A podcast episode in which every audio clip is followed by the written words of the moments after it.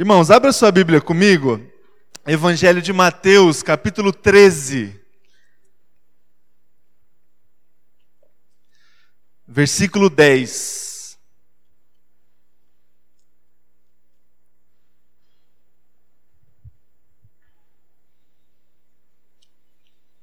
Mateus, capítulo 13, a partir do verso 10.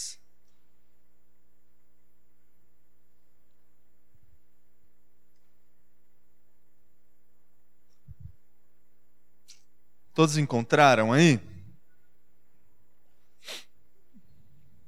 Sim, não? Sim? Assim, assim? Vamos acompanhar a leitura da palavra com o coração aberto, irmãos. Uh, eu não sei se vocês têm essa prática de que assim a leitura da Bíblia já nos abençoa. Uh, o meu objetivo aqui é não atrapalhar a bênção que já começou na leitura. Então, quando você lê a palavra de Deus, já abre o teu coração, porque o Espírito Santo já pode falar já na leitura da Bíblia. Então, abra o teu coração aí, abra o seu entendimento para a leitura Evangelho de Mateus, capítulo 13, a partir do verso 10. Diz assim: Os discípulos aproximaram-se dele, de Jesus, e perguntaram: Por que falas ao povo por parábolas? Ele respondeu: a vocês foi dado o conhecimento dos mistérios do reino dos céus, mas a eles não. A quem tem será dado, e este terá em grande quantidade. De quem não tem, até o que tem lhe será tirado. Por essa razão eu lhes falo por parábolas, porque vendo eles não veem, e ouvindo e ouvindo não ouvem, nem entendem. Neles se cumpre a profecia de Isaías: Ainda que estejam sempre ouvindo, vocês nunca entenderão. Ainda que estejam sempre vendo, jamais perceberão, pois o coração desse povo se tornou insensível, de má vontade. Ouviram com os seus ouvidos e fecharam seus olhos. Se assim não fosse, poderiam ver com os olhos, ouvir com os ouvidos, entender com o coração e converter-se, e eu os curaria. Mas felizes são os olhos de vocês, porque veem, e os ouvidos de vocês, porque ouvem. Pois eu lhes digo a verdade: muitos profetas e justos desejaram ver o que vocês estão vendo, mas não viram, e ouvir o que vocês estão ouvindo, mas não ouviram. Versículo 18. Portanto, ouçam o que significa a parábola do semeador. Quando alguém ouve a mensagem do reino e não a entende, o maligno vem e arranca o que for semeado em seu coração. Esse é o caso da semente que caiu à beira do caminho. Quando a, quanto à semente que caiu em terreno pedregoso, é o caso daquele que ouve a palavra e logo a recebe com alegria. Todavia, visto que não tem raiz em si mesmo, permanece pouco tempo. Quando surge alguma tribulação ou alguma perseguição por causa da palavra, logo a abandona. Quanto à semente que caiu entre espinhos, esse é o caso daquele que ouve a palavra, mas as preocupações dessa vida e o engano das riquezas a sufocam, tornando-a infrutífera. E quanto à semente que caiu em boa terra, esse é o caso daquele que ouve a palavra e a entende, e dá uma colheita de 100, 60 e 30 por um. Até aqui, irmãos. Feche teus olhos mais uma vez, eu vou orar com você.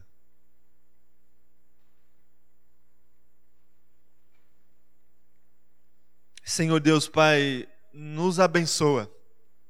É o que nós acabamos de cantar, Deus. Venha nos abençoar pela nossa união e venha, Deus, nos abençoar agora com a ministração da tua palavra.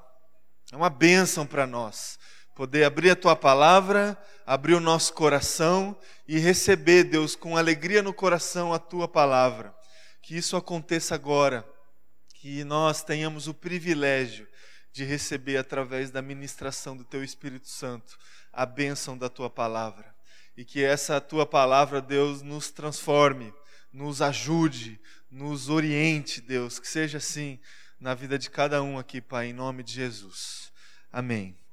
Amém. Irmãos, a gente segue é, com a nossa caminhada aí de conhecer Jesus esse ano e a gente vai conversar um pouco sobre Jesus através desse texto aqui que nós lemos de Mateus, capítulo 13, do versículo 10 ao versículo 23. Para a gente começar a nossa conversa, eu queria pontuar aqui com vocês três características do nosso tempo.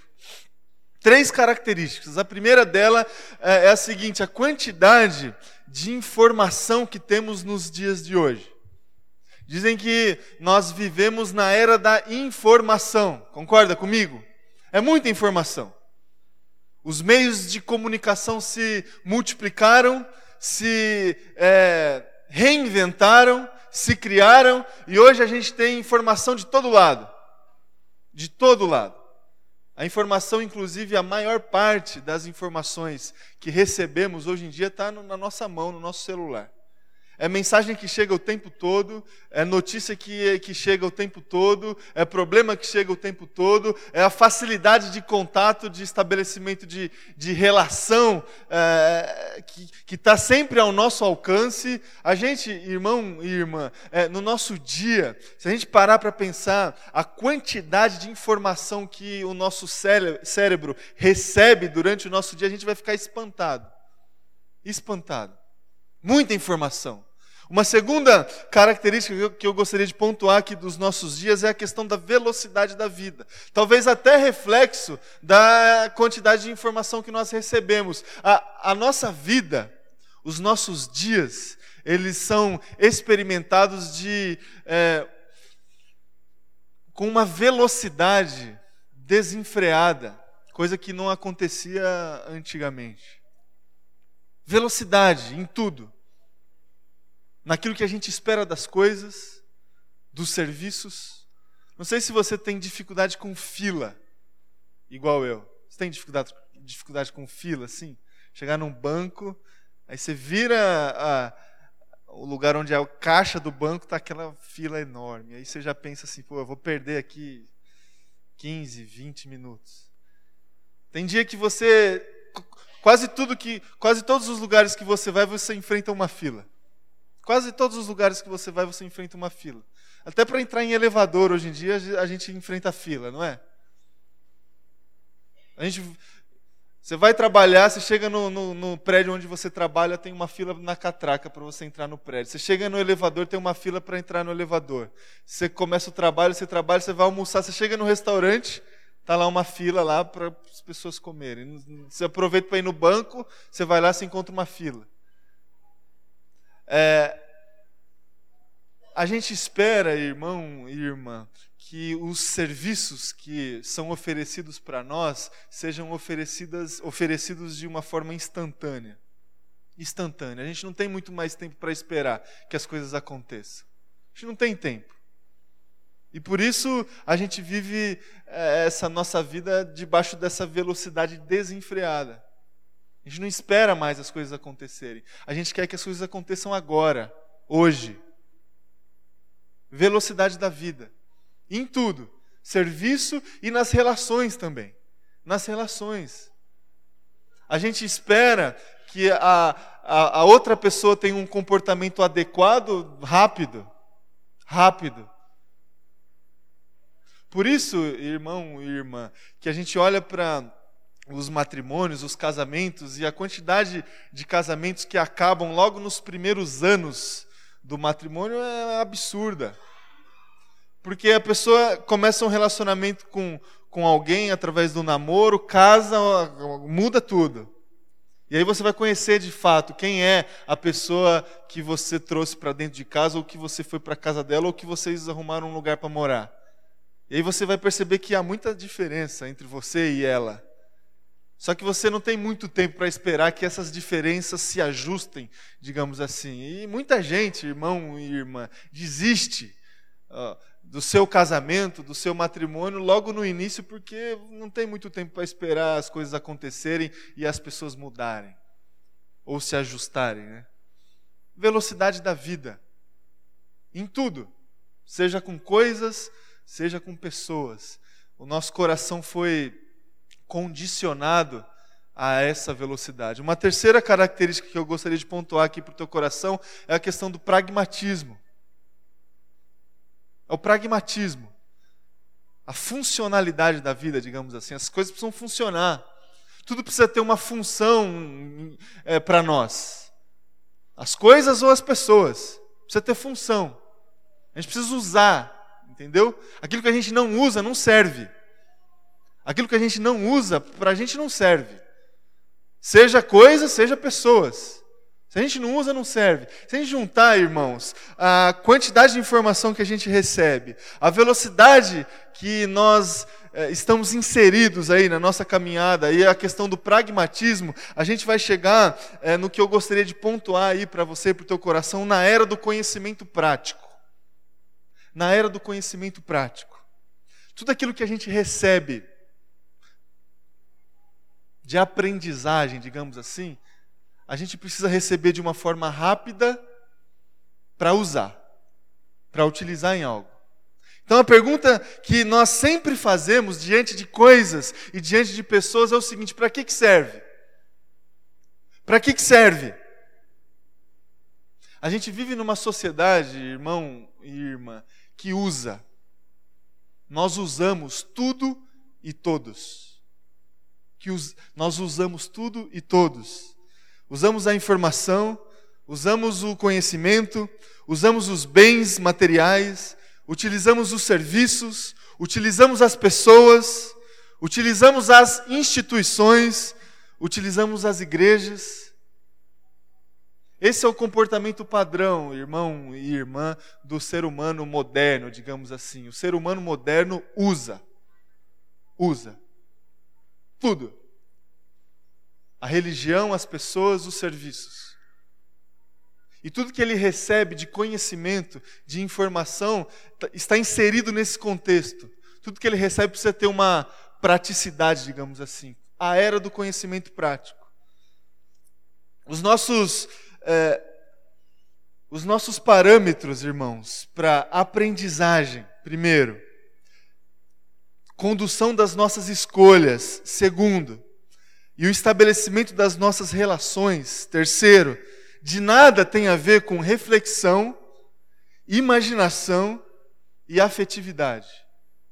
Eu vou repetir. Os nossos parâmetros para, primeiro, aprendizagem, Segundo, a condução das nossas escolhas. E terceiro, o estabelecimento das, no das, nossas relações humanas de nada tem a ver com reflexão, imaginação e afetividade. Reflexão, imaginação e afetividade. É totalmente o oposto dos nossos dias. Os parâmetros são a partir do conhecimento prático. Para que, que serve? Irmãos, nós somos cristãos, correto? Seguimos Jesus Cristo. E seguimos o Jesus Cristo que lemos e conhecemos a partir das Escrituras Sagradas. Essa é a nossa base. Amém? A Bíblia.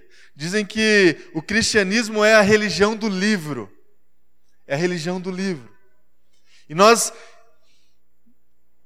a gente, diante do livro, nós adquirimos informações a respeito de Deus, a respeito da fé, a respeito de Jesus.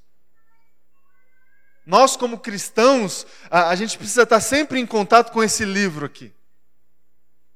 Esse livro é a nossa base. É a base do, do nosso comportamento, é a base para que nós sejamos íntegros, como conversamos logo cedo na escola dominical a Bíblia. Nós seguimos a Jesus. Nós nos propomos esse ano a conhecer mais desse Jesus. Onde que a gente conhece Jesus? A partir da Bíblia. Nós lemos as histórias. Nós identificamos os episódios, nós sistematizamos os temas bíblicos. E fazemos dessa forma, e tudo isso alimenta a nossa fé. Tudo isso alimenta a, a, nossa perseverança, a nossa coragem de continuar sendo fiel aos votos que fizemos no altar do Senhor algum dia. Algum dia. Mas o contato que temos com Deus é através das Escrituras Sagradas. É através das Escrituras Sagradas. Um livro que, se a gente parar para pensar, estabelece para nós parâmetros. E estabelece para nós parâmetros de, primeiro, aprendizagem. Estabelece para nós parâmetros de, segundo, a condução das nossas escolhas. Que a gente escolhe fazer, qual que é o comportamento que a gente tem diante de uma encruzilhada. Terceiro, a forma como nós estabelecemos as nossas relações. A forma como nós nos comportamos diante da outra pessoa as relações humanas. A Bíblia oferece para nós esses parâmetros de aprendizagem, de escolha e de relação. Agora, ao contrário, irmão e irmã, da, da era que a gente vive, da era da praticidade que a gente vive, a, a Bíblia oferece para nós esses parâmetros a partir de reflexão, a partir da imaginação e a partir, e a partir da afetividade. É dessa forma que nós recebemos, muitas vezes, as palavras que encontramos aqui nessa Bíblia. É dessa forma. E a forma que nós temos é, desafiado você esse ano de conduzir a sua caminhada de fé, de conduzir uh, a sua vida, conduzir os seus dias, conduzir, uh, te ajudar nas, no, no, nos, seus, nos seus embates, nas suas escolhas. A forma que a gente recebeu como orientação uh, de Deus para fazer isso durante esse ano é olhando para Jesus. Olhando para Jesus. Aliás, é sempre dessa forma que a gente deve olhar para as Escrituras Sagradas. É sempre por Jesus. É sempre por Jesus. A gente tem que ir até a, a Bíblia, as Escrituras Sagradas, para que sejamos alimentados pela informação que recebemos a partir das Escrituras Sagradas, sempre entrando pela porta de Jesus, sempre olhando com os óculos de Jesus. Se não fizermos isso, a gente corre um sério risco de recebermos uma informação deturpada daquilo que a, a Bíblia se propôs a fazer. E é isso que fizemos, e é esse o desafio que colocamos para nós, para a igreja, para essa comunidade durante esse ano: conhecer Jesus, receber a palavra de Deus através das experiências de Jesus receber a informação, receber conhecimento, receber a, a, a, o alimento, que já conversamos esse ano também, inclusive, a partir de Jesus.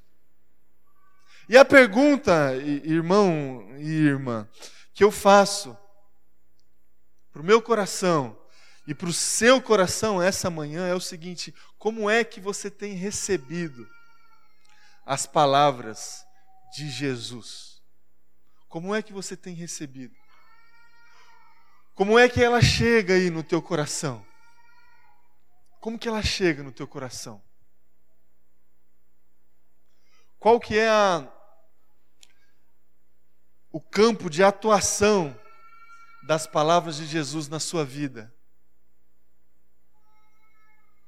A palavra de Deus entra no teu coração e, e se espalha na sua vida, espalha na, na tua, no teu comportamento, nas tuas escolhas, na forma como você conduz a sua casa, na forma como você se comporta dentro do seu trabalho, ou a palavra chega no teu coração e, e fica guardada num compartimento ali separado, numa gavetinha que você tem. Várias, a gente tem várias, né? Dizem que as mulheres é, não têm essas gavetas, os homens têm. Mas a gente separa a nossa vida. Será que a palavra de Deus chega no teu coração e ela fica guardadinha ali numa das gavetas que você tem? Ou ela se espalha e entra em todas as gavetas? E entra em tudo e todos? Como é que você recebe, irmão e irmã, a palavra de Jesus? A gente lê um texto, Evangelho de Mateus, capítulo 13, num, num período que Jesus começou a falar com o seu povo através de parábolas. Coisa que ele não faz, fa, fez antes desse episódio aqui. Na segunda metade do ministério de Jesus aqui na terra, ele começou a explicar as verdades do reino, as verdades do Evangelho, as verdades do, do, da, da sua vontade, do estabelecimento da sua justiça, através de parábolas. Os discípulos eles não entenderam. Foi exatamente por isso que os discípulos chegaram para Jesus e, e, e com, a com, a seguinte questão: Jesus, por que, que você está falando por parábolas agora? Por quê? Por quê? Porque antes ele não falava, é óbvio. Por que, que você começou agora a contar a história? Por que, Jesus? Foi esse o questionamento dos discípulos, porque Jesus mudou a abordagem na segunda metade do seu ministério. Ele mudou a abordagem. Ele já começou a vislumbrar o, o, o final do seu tempo ali. E ele começou a fixar, através da estratégia que ele tomou para si, as parábolas, a fixar no coração das pessoas as verdades do reino de Deus. E a forma que ele escolheu isso foi através de, das parábolas, de histórias contadas. E a gente olha, irmão e irmã, para essa metodologia de transmissão de mensagem a partir de histórias contadas, e a gente vai perceber que essa metodologia não é nada prática, não é nada funcional, não é nada rápida. É uma metodologia alegórica que fustiga no coração dos ouvintes exatamente a reflexão, a imaginação e a afetividade. Foi esse o método que Jesus escolheu no final do seu ministério para fixar no coração das pessoas as verdades do reino de Deus, através das parábolas. E a primeira parábola que Jesus trouxe para o coração das pessoas foi exatamente uma história que explica, que ilustra o recebimento da sua mensagem. A parábola do semeador. Você conhece essa parábola? Eu nem precisei ler aqui. A história que Jesus contou foi o seguinte: o semeador saiu a semear. Não é essa a história? Saiu para plantar. E aí, uma primeira situação: as sementes que caíram no meio do caminho. O saco estava furado, caiu algumas sementes no meio do caminho. Primeira situação. Segunda situação: as sementes que foram plantadas em terreno pedregoso, é isso? Um terreno que não é propício para ah, o nascimento de, de alguma planta. Terreno pedregoso. Uma terceira situação, as sementes que caíram em terreno, só que junto com outras plantas ali, com espinhos. Não tinha exclusividade ali. Aquele terreno não era para aquela semente do semeador. Caiu num lugar que já estava plantado outras coisas. Uma quarta situação, as sementes que de fato caíram onde deveriam cair, num, num, num terreno fértil, num solo preparado para o nascimento da, da, da, da, planta, da árvore, não sei. A parábola foi essa. E aí, depois que, contou, que Jesus contou essa parábola, os discípulos eles não entenderam nada. E foi exatamente por isso que eles chegam para Jesus: Jesus, espera aí. Até então o Senhor estava falando assim, ó, de, de, era fácil entender as suas palavras, Jesus. O Senhor curava e falava porque curava. O Senhor é, fazia alguma coisa no sábado e falava porque que fez no sábado.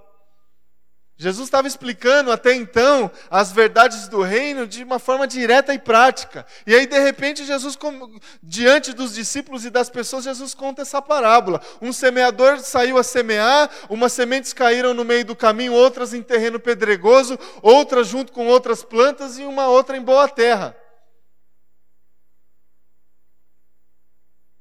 O que, que é isso? Por que é, Jesus, que você está falando com, com a gente através de parábolas. E aí Jesus explica o porquê. Irmãos e, irmãs, a gente. É, a pergunta que eu fiz para o teu coração, como que você tem recebido as palavras de Jesus, ela é pertinente para mim e para você, porque hoje a quantidade de informação que a gente recebe, inclusive a quantidade de informação a respeito da Bíblia que nós recebemos hoje, no nosso dia a dia é muito grande. E o que eu estou falando para você aqui hoje não é o seguinte: não importa a quantidade de versículo bíblico que, que você recebe durante o seu dia. A reflexão que a gente deve fazer é o seguinte: como que a gente tem recebido a palavra de Deus no nosso coração? Como que a gente recebe essa palavra de Deus? E hoje em dia a gente recebe de, de diversas formas. De diversas formas. Se você tem um aplicativo no celular, você acorda já está lá já no seu celular, um vers versículo do dia. Agora, o que, que a gente faz com isso, irmãos? Como é que a gente crava no coração as verdades do reino, as verdades que transformam os nossos corações? Jesus num determinado momento do seu ministério, escolheu, através das parábolas, uma forma de cravar no coração das pessoas as verdades do seu reino. Um método extremamente eficaz, que gera reflexão, que gera a imaginação e que é feito a partir da afetividade. E a gente pode fazer o mesmo, irmão e irmã. A gente pode nos a gente pode se policiar a tal modo de começar a receber a palavra de Deus de uma forma diferente. Começar a receber a palavra de Deus nos nossos corações de outro jeito. De outro jeito, fazendo outro tipo de reflexão e quando eu falo sobre a questão da imaginação, é que a gente precisa sempre receber a palavra de Deus pela fé que temos. Pela fé que temos. A palavra de Deus sempre gera em nós esperança. Sempre gera em nós esperança. Ela conforta, ela direciona, ela é muitas vezes ela é prática. Muitas vezes. Agora sempre ela gera esperança. Sempre ela nos leva lá para o fim, lá para o fim, e alimenta a expectativa que temos de é, experimentarmos a presença santa e plena de Deus pela eternidade. A palavra de Deus sempre gera isso em nós. E para que a gente faça isso, a gente precisa de um, um certo nível de imaginação. Que é cultivada dentro de nós pela fé. E a palavra de Deus também a gente pode receber no nosso coração é, a partir da afetividade. Não é informação apenas. Não é receita de bolo. Não são os dez passos para conquistar a salvação em três meses. Se você não tiver, a gente devolve o seu dinheiro, não é? Não é isso. Não, não é isso. É informação, mas que, que, que gera em nós a necessidade do afeto. Somos afetados e afetamos. Somos afetados por Deus pela Sua palavra e afetamos. Às vezes afetamos o coração de Deus. Somos afetados pelas pessoas, pelas relações que estabelecemos e afetamos. E a palavra de Deus, ela, ela, entra no nosso coração e nos diz e nos direciona como conduzimos esses afetos. Por isso que não é informação apenas, por isso que não é letra apenas, porque letra apenas mata. É reflexão, fé, imaginação e afetividade. Eu convido, irmão e irmã, você a rever a forma que você tem recebido a palavra de Deus, a forma que ela chega no teu coração. E eu convido você a olhar para a explicação dessa parábola e tentar identificar aí no seu dia a dia alguns desafios que temos nessa de receber a palavra, receber a semente do semeador. Os discípulos questionaram Jesus, Jesus é, explicou, e aí Jesus termina o texto que lemos explicando a parábola. E aí há situações distintas para o recebimento da palavra de Deus. A primeira explicação que Jesus traz é feita a partir de uma falta de entendimento, que é a situação da semente que caiu na beira do caminho. Ah, irmão, irmã, é, pessoas, ocasiões nossas que a gente recebe a palavra de Deus e a gente não entende. Recebemos e não entendemos. E qual que é o obstáculo que Jesus traz aqui no texto que nós lemos? Jesus diz que a gente não entende porque o maligno tira do nosso coração a palavra. O, o, o inimigo tira do nosso coração a palavra e por isso que não entendemos. E qual que é a necessidade que temos a partir desse cenário de às vezes ler, receber a palavra e não entender? A gente precisa de fé, irmão e irmã. Só recebe a palavra de Deus com um entendimento adequado quem tem fé no coração. Quem tem fé no coração. Por isso que tem gente que lê a Bíblia de, de, de, Gênesis a Apocalipse várias vezes e não tem Deus no coração, porque recebeu apenas a informação, entendeu apenas a sistematização dos textos e dos livros, mas não teve um entendimento adequado do reino de Deus, não teve fé no coração. Nós só entendemos de fato e de uma forma adequada a palavra de Deus, as verdades acerca do reino de Deus, do evangelho de Jesus, quando temos fé no coração. Aí o inimigo não tem vez.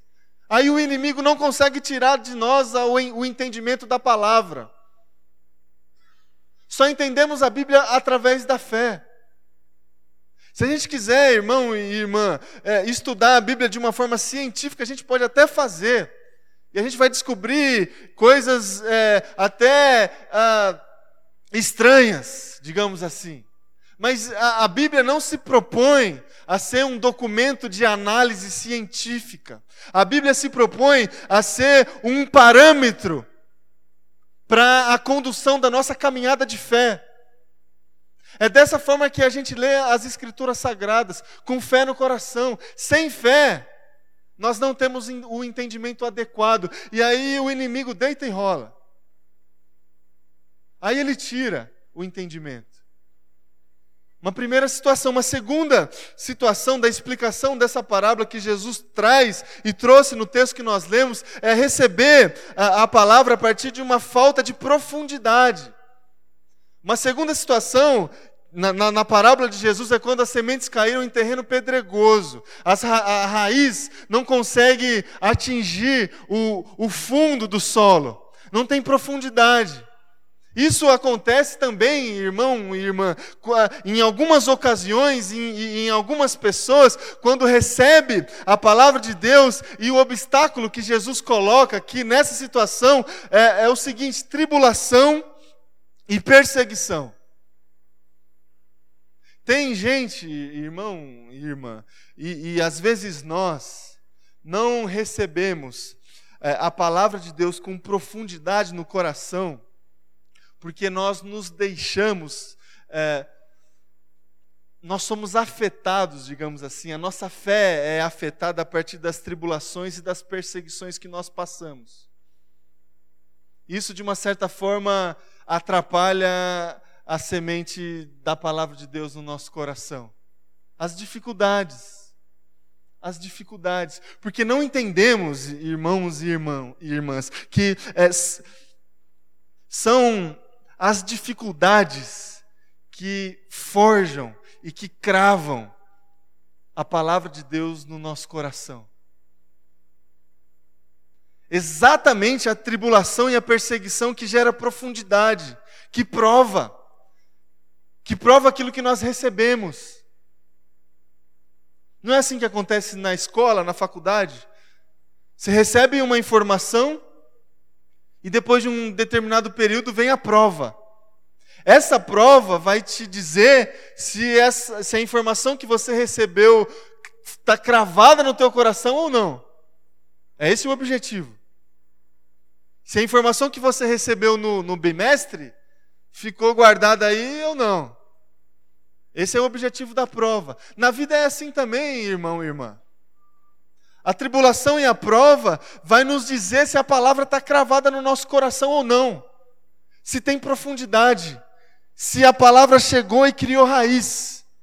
Se sustenta se sustenta a nossa vida, se a palavra é, que a gente recebeu é suficiente para sustentar a nossa casa, se a palavra que nós recebemos ela é suficiente para sustentar o nosso casamento, se a palavra que nós recebemos é suficiente para sustentar a educação dos nossos filhos. É a partir da prova e da tribulação. É dessa forma que acontece nas nossas vidas. E certamente é dessa forma que acontece na sua vida. Uma terceira, uma terceira, é, uma terceira lição que a gente pode tomar a partir da explicação de Jesus dessa, é, dessa parábola é quando a gente recebe a palavra de Deus e nós é, e, e falta postura. Falta postura. O obstáculo que Jesus coloca na explicação da parábola, os obstáculos, são dois. Ele diz o seguinte: preocupações da vida e o engano das riquezas. Preocupações da vida e o engano das riquezas. E a ilustração de Jesus, irmãos, ela é perfeita. Ela é perfeita.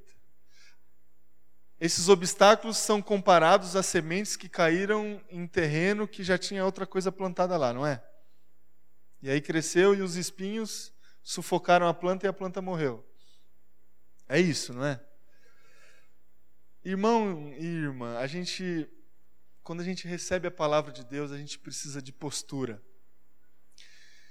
E postura no sentido de que a palavra de Deus ela tem que ser recebida no nosso coração de uma maneira exclusiva. Exclusiva. Não pode, não pode ter competição dentro do coração. No nível de prioridade. Você não pode ter a palavra de Deus competindo com as preocupações da sua vida, os, os seus planos. Não, não dá para não, dá para competir, um vai matar o outro. Você não pode receber a palavra de Deus junto com o engano que você tem a respeito dos bens materiais e de riquezas. Não tem jeito. Não tem jeito. Não, não vai crescer legal. Não vai crescer junto. Não vai crescer preocupações da vida, engano das riquezas e palavra de Deus. Não vai crescer. Um alguém, alguém aí vai matar todo mundo. Que esse alguém seja a palavra de Deus. Que a palavra de Deus gere no seu coração uma exclusividade tal que você comece a colocar as outras coisas de forma secundárias na sua vida. Não é que as preocupações vão sumir. É óbvio que não. Não é que você não vai ter mais ambição de conquistar, de, de, de é, adquirir. Não é isso. É prioridade nível de prioridade. Postura. Postura. Postura que nos remete a, a priorizar o Deus da palavra. Ao Deus da palavra. E para concluir, irmãos, o, o texto finaliza com a explicação de Jesus quando a semente ela é de fato semeada onde ela deveria ter sido semeada num solo fértil. Não tem pedra, não tem o que nos dificulta a receber a palavra com profundidade, não caiu no meio do caminho, houve entendimento, caiu num terreno que não tem coisa plantada junto, caiu num terreno fértil. E aí a palavra entra, gera profundidade e ela começa a participar de tudo nas nossas vidas. Ela entra em todas as gavetas, ela faz parte de todas as áreas. A espiritualidade ela não é apenas uma parte da nossa vida, ela, ela faz parte de tudo. A palavra de Deus cria parâmetros para mim, para a condução da minha vida, das minhas escolhas, dos meus projetos. A palavra de Deus no, me oferece parâmetro para o estabelecimento das relações. de como eu me relaciono com as pessoas. A palavra de Deus me, me, me guia e me orienta a partir do comportamento que eu tenho que ter dentro da minha casa, no meu ambiente de trabalho. Aí a palavra de Deus, ela influencia tudo. Ela entra em tudo. Porque ela foi recebida num terreno fértil. Então, irmãos, fica aqui para o meu coração e para o teu coração. É, esses desafios. A gente tem essa igreja aqui é fiel à palavra. Nós temos a palavra como a nossa regra de fé e prática. É, a palavra de Deus é, é a base de tudo. É a base dessa igreja, é a base do ensino dessa igreja. Ela cria os parâmetros para a condução da igreja. E que ela seja também o parâmetro de condução da sua vida, da sua vida. Você recebe as informações, digamos assim, a respeito da palavra de Deus o tempo todo. O tempo todo. Agora, como que essa palavra chega aí no teu coração? Você recebe essa palavra com fé?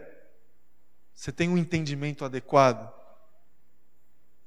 as dificuldades da sua vida, as tribulações e as provas, elas dificultam o aprofundamento da palavra no seu coração ou elas facilitam isso? A palavra de Deus ela chega aí no teu coração e tem outras coisas aí junto que, que, que dá conflito, que, que uma quer matar a outra. Ou a palavra de Deus chega no teu coração num terreno fértil. Um terreno fértil. A gente parou esse domingo um pouco para refletir sobre isso. Nós estávamos aqui falando sobre, a, sobre os temas da, da palavra de Deus, sobre Jesus, sobre é, o sábado, sobre obediência, sobre é, cura, sobre tentação, sobre várias coisas. Nós paramos hoje para refletir sobre como nós temos recebido tudo isso. Como que nós temos recebido tudo isso? E o principal é como nós receberemos a partir de agora a palavra de Deus. Que Deus abençoe o teu coração e que você receba a palavra de Deus sempre abrindo é, o teu coração e fazendo dele um terreno fértil. E aí, e aí vai gerar fruto, aí vai gerar transformação, aí vai mudar as coisas. Que seja assim na sua vida, irmão e irmã, em nome de Jesus. Feche teus olhos, eu vou orar com você.